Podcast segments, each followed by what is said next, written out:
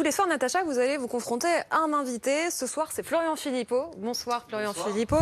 Vous manifestez tous les week-ends contre le pass sanitaire. On se demande si ce mouvement s'essouffle. C'est ce qu'on voit en tout cas dans les chiffres. Hein. C'était le sixième samedi, samedi dernier.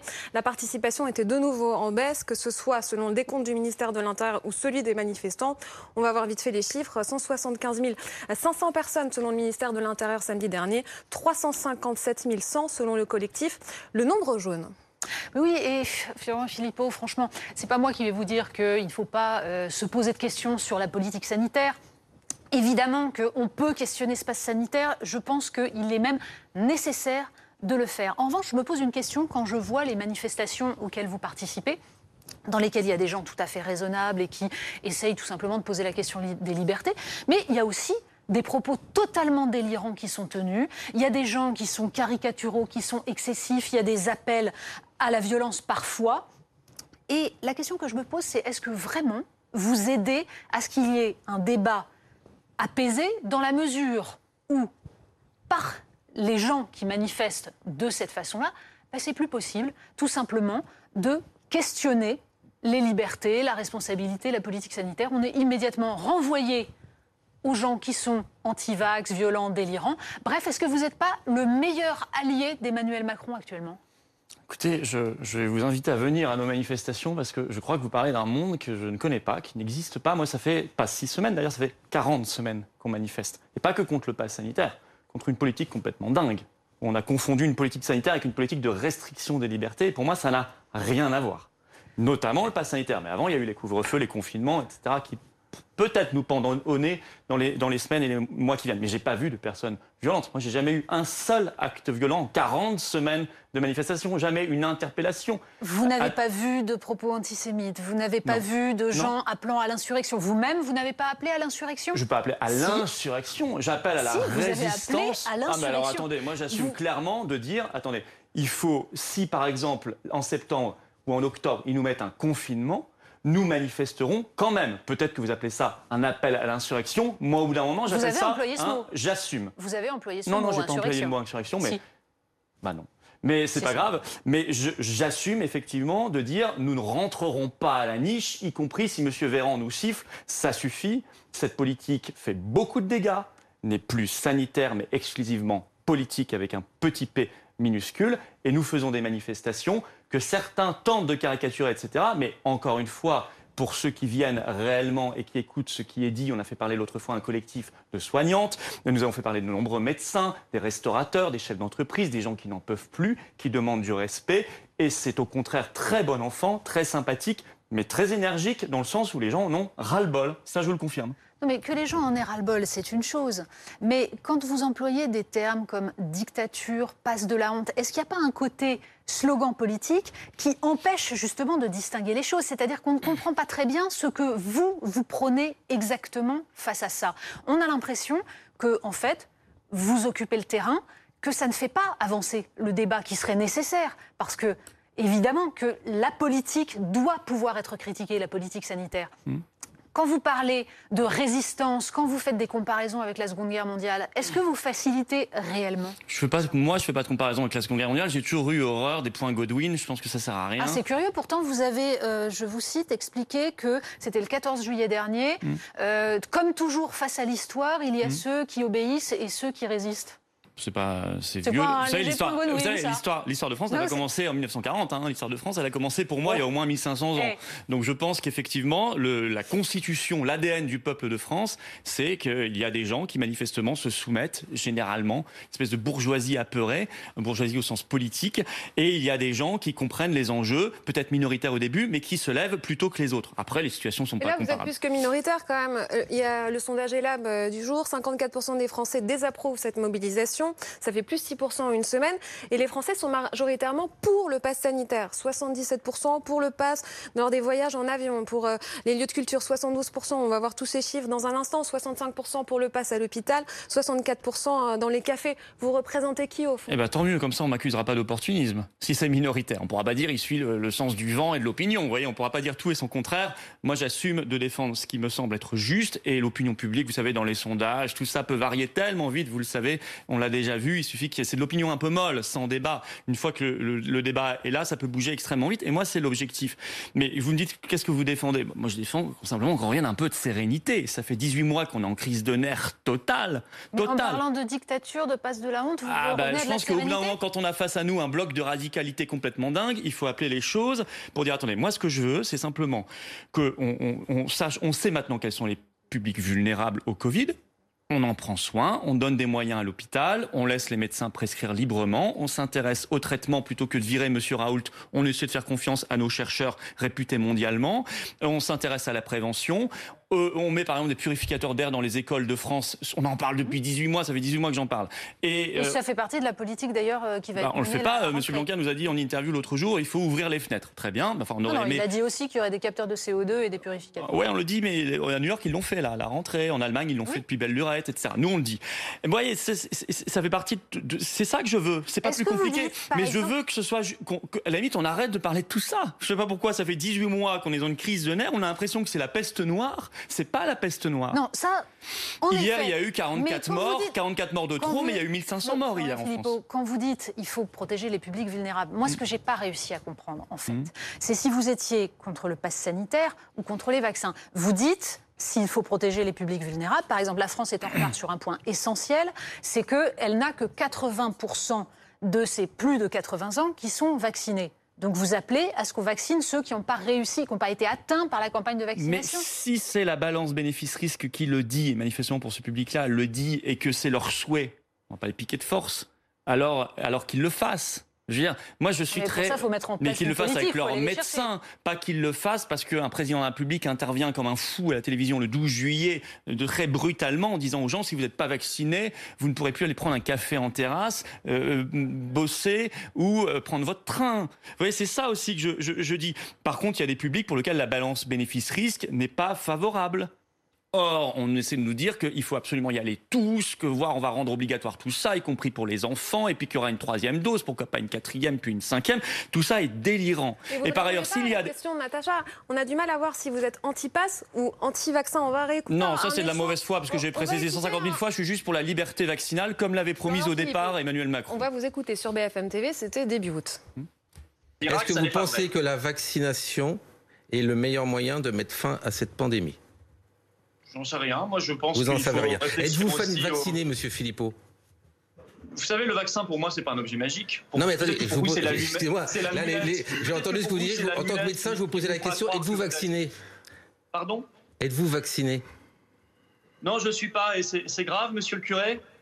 Dans votre cerveau. Mais euh, je, ne comprends pas. Je, ne vous parle pas de curé. Je vous demande si vous avez pour, pour savoir quelqu'un comme vous qui, attendez, qui, avait, qui a une importance politique. Je voulais savoir si vous étiez vacciné ou pas. La réponse de Monsieur Non, non, je ne le suis pas parce que je pense que la balance bénéfice-risque n'est pas bonne. Et moi, je suis dans la science, monsieur.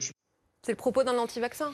Pourquoi? Alors, quand on n'est pas vacciné, on est anti-vaccin. Parce que tout ça est délirant au bout d'un moment. Pourquoi ne voulez-vous pas euh, vous faire Vous savez, je me suis jamais fait vacciner contre la grippe. Je suis, suis pas contre le vaccin pour la grippe. Ne voulez-vous pas vous faire vacciner contre le Covid Non, mais vous voyez que c'est pas la même question. Parce que c'est un choix personnel et je trouve ça d'ailleurs assez bizarre cette dérive. première question, c'est est-ce que vous êtes vacciné? C'est pas notre première question. Euh, non, euh, si votre journaliste la dernière fois, ça l'était, mais là, là, monsieur est venu très rapidement sur la question. Et euh, comme demain, on pourrait vous dire est-ce que vous avez des comorbidités? Est-ce que vous êtes, est-ce que vous avez du diabète? Il y a un secret médical quand même en France. Mais enfin bon, tout ça, ça a été complètement oublié. Mais pour répondre à votre question, et ça répond aussi. Mais si, je réponds à votre question. Contre l'épidémie, si c'est pas par le vaccin? Mais parce que par exemple, une personne qui est hospitalisée, on pourrait se dire qu'il pourrait y avoir des traitements précoce qui empêche aussi l'hospitalisation. Vous voyez qu'il n'y a, pas de baguette magique, il pourrait y avoir un arsenal.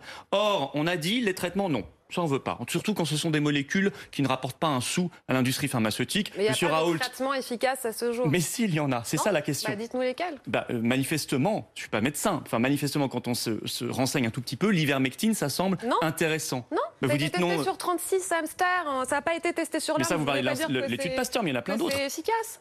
Là, je, connais votre étude, mais il y en a une, il y en a plein d'autres. Il y a l'étude israélienne de l'étude israélienne de cet été en double aveugle sur des êtres humains, pas des hamsters, est extrêmement intéressante des médecins vous disent qu'il l'utilisent et que ça marche, etc. au moins qu'on s'y intéresse, que M. Véran, Macron parle de temps en temps du traitement. Il n'en parle même pas. On nous dit tout vaccinal, passe sanitaire, restriction. Il y a un pays qui a poussé ce modèle avant nous. Il s'appelle Israël.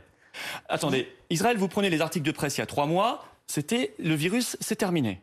Alors c'était pas terminé. Après ils nous ont dit oh, d'accord, c'est pas terminé, mais il y aura pas de forme grave. Sauf qu'aujourd'hui, hier, ce qu'on voit, attendez, hier, je finis juste sur Israël. Que Israël, hier, 50... en effet, a des contaminations, que l'Angleterre, en effet, en a aussi, mais a levé les restrictions. Pourquoi? Parce qu'il y avait justement de la vaccination qui a permis de lever les restrictions et qui a permis de reprendre une vie normale. C'est-à-dire que tout ça est un équilibre à trouver et que là où vous avez raison, et je vous le concède parfaitement, c'est que la politique sanitaire gouvernementale n'est fondée que sur les restrictions, mais vous, en face, vous ne poussez pas justement certaines solutions. C'est-à-dire que ce qui, pose, ce qui, non, ce qui pose problème, c'est que les, les manifestations que vous organisez, que vous soutenez, qui sont en fait qui mélangent la réflexion sur le pass sanitaire et les anti-vax sont en train de faire reculer est-ce que vous êtes venu aux manifestations? Mais oui. Non, est-ce que vous êtes venu à une seule de mes 40 manifestations Alors pas les vôtres, je suis venu à une Venez à mes manifestations. Mais oui. Mais il y a des propos tout à fait structurés, intelligents. Et il y en a aussi des non structurés. Bah, si vous... Ah, non, je pas à la tribune en tout cas. Non. Peut-être que vous en trouverez dans la population quand il y a des dizaines de milliers de personnes et on n'a pas que, il n'y a pas que, des gens ultra intelligents. Je suis d'accord. Pourquoi ne pas utiliser les moyens institutionnels qui permettent de faire valoir un débat qui soit un débat sûr, un débat apaisé. C'est quoi les moyens institutionnels? Pourquoi D'abord, pourquoi la rue? Pourquoi la d'abord, la manifestation est un moyen institutionnel puisque c'est un droit constitutionnel. Je le rappelle. Deuxièmement, c'est quoi les moyens institutionnels? On les a eus. Cette Assemblée nationale, ce Sénat. Mais vous avez vu le niveau de soumission de ces gens-là depuis le début? Ils ont tout voté. Ou alors ils n'étaient jamais là. Vous reprenez les votes, il y avait généralement 30, 40% de participation. La, question, la question, c'est est-ce que finalement vous n'avez pas trouvé l'idée, la martingale qui vous permet d'être présent en vous, en vous arrimant à un sujet tout à fait légitime, mais parce qu'il y a cette idée que bah, peut-être, comme les Gilets jaunes, on va essayer de surfer. Je me suis pas vous avez, vous avez cherché à surfer sur les Gilets jaunes, vous surfez sur ce mouvement.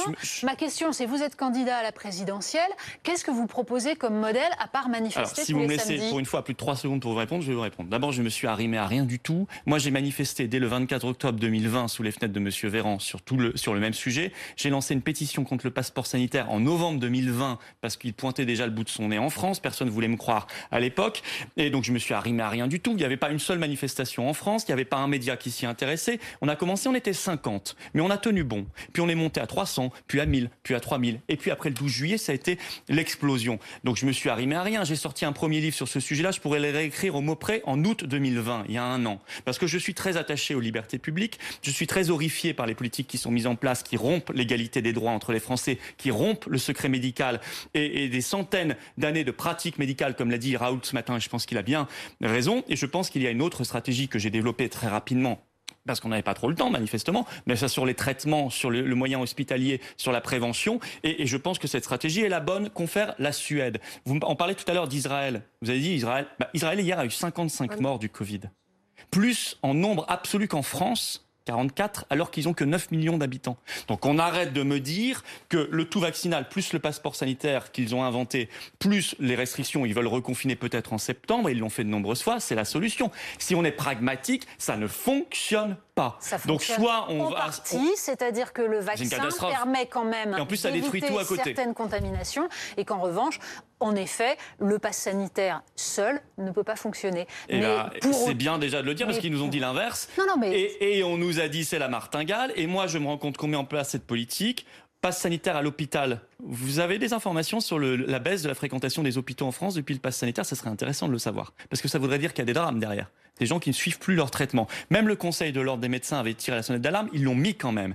Et vous disiez Avec niveau un institutionnel. Débat sur la question de savoir quels sont les soins urgents. Avoir de débat. Ce ne sont que sur les soins urgents qu'il ne peut qu'il On a une ça, sauf que c'est difficile de différencier urgent ou pas. On a une assemblée et un Sénat en dessous de tout. On a un Conseil d'État, un Conseil constitutionnel qui valide tout systématiquement. La Cour suprême espagnole, elle a dit non au pass sanitaire a dit non. A dit c'est une passoire sanitaire parce que les, vaccinés infectés peuvent quand même transmettre. Vous voyez Elle a donné raison au tribunal d'Andalousie. Florian Philippot, une réaction. Et nous, en France, on n'a pas tous ces, ces, contre-pouvoirs. C'est lié, s'il vous plaît. Justement, euh, Olivier Véran, le ministre de la Santé, était l'invité d'Yves Calvi tout à l'heure et il s'adresse à vous. Non, en tant que responsable politique Il n'est pas responsable politique.